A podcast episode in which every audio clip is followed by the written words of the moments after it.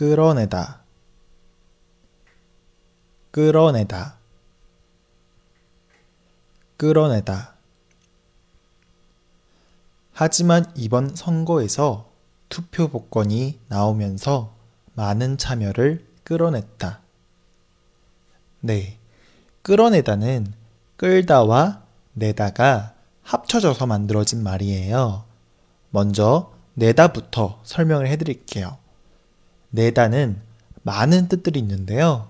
그 많은 뜻들 중에서 끌어내다처럼 화내다, 혼내다, 짜증내다, 뽑아내다, 욕심내다 등 내다와 다른 단어가 합쳐졌을 때에는 보통 안에 있던 것이 밖으로 나오다 라는 의미로 많이 사용해요. 자, 한번 살펴볼게요.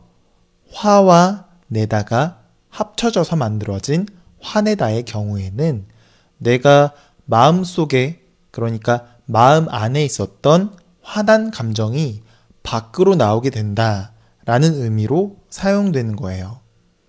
짜증내다 역시 짜증나는 감정이 밖으로 나오게 되는 거죠. 욕심내다, 혼내다, 성질내다, 뽑아내다. 뽑아내다는 뭔가 안에 있던 것을 뽑아서 밖으로 나오게 하는 거죠.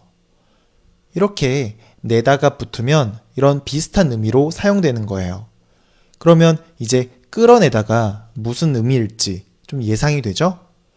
뭔가 끌다가 뭔지는 모르겠지만 뭔가가 밖으로 나온다 라는 의미일 거예요.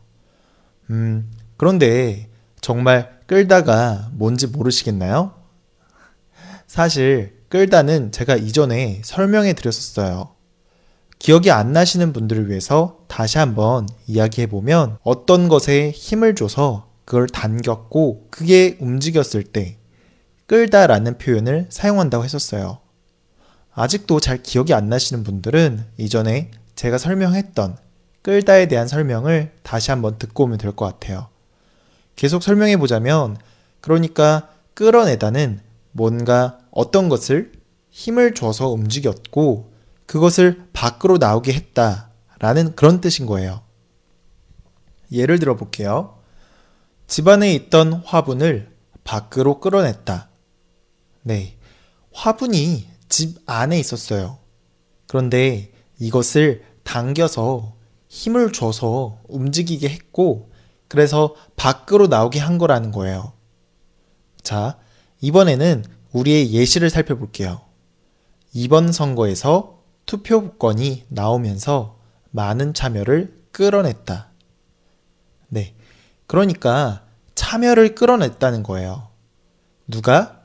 투표 복권이 참여를 끌었다는 거죠. 그런데 그냥 끌기만 한 게 아니라 끌어서 움직이게 했고 밖으로 나오게 했다라는 거예요. 좀 이해가 되나요? 아직 잘 이해가 안 된다면 아까 잠깐 설명했었던 화내다라는 것을 다시 한번 이야기해 볼게요. 화내다는 내 마음 속에, 마음 안에 있었던 화난 감정이 밖으로 나오게 될 때 사용된다고 했었죠? 만약에 내가 마음 속에 화가 있더라도 그것을 표현하지 않으면 주변에 있는 사람들은 그 사람이 화가 있는지 없는지 알 수 있을까요? 없겠죠?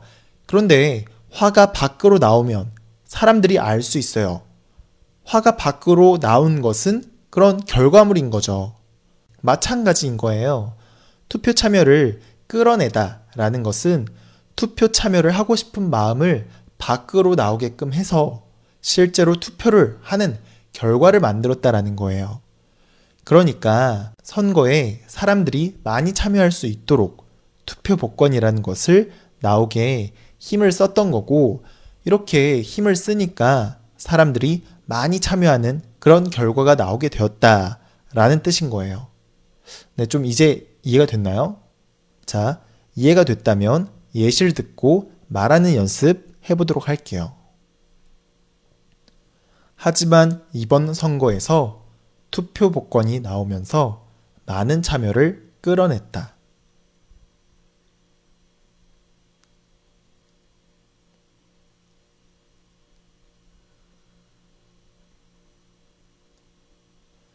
집안에 있던 화분을 밖으로 끌어냈다.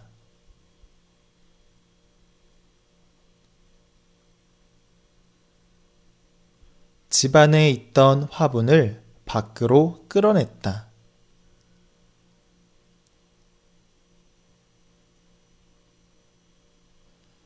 집안에 있던 화분을 밖으로 끌어냈다.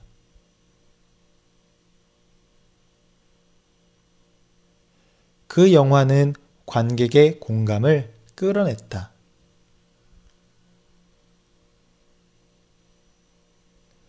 그 영화는 관객의 공감을 끌어냈다.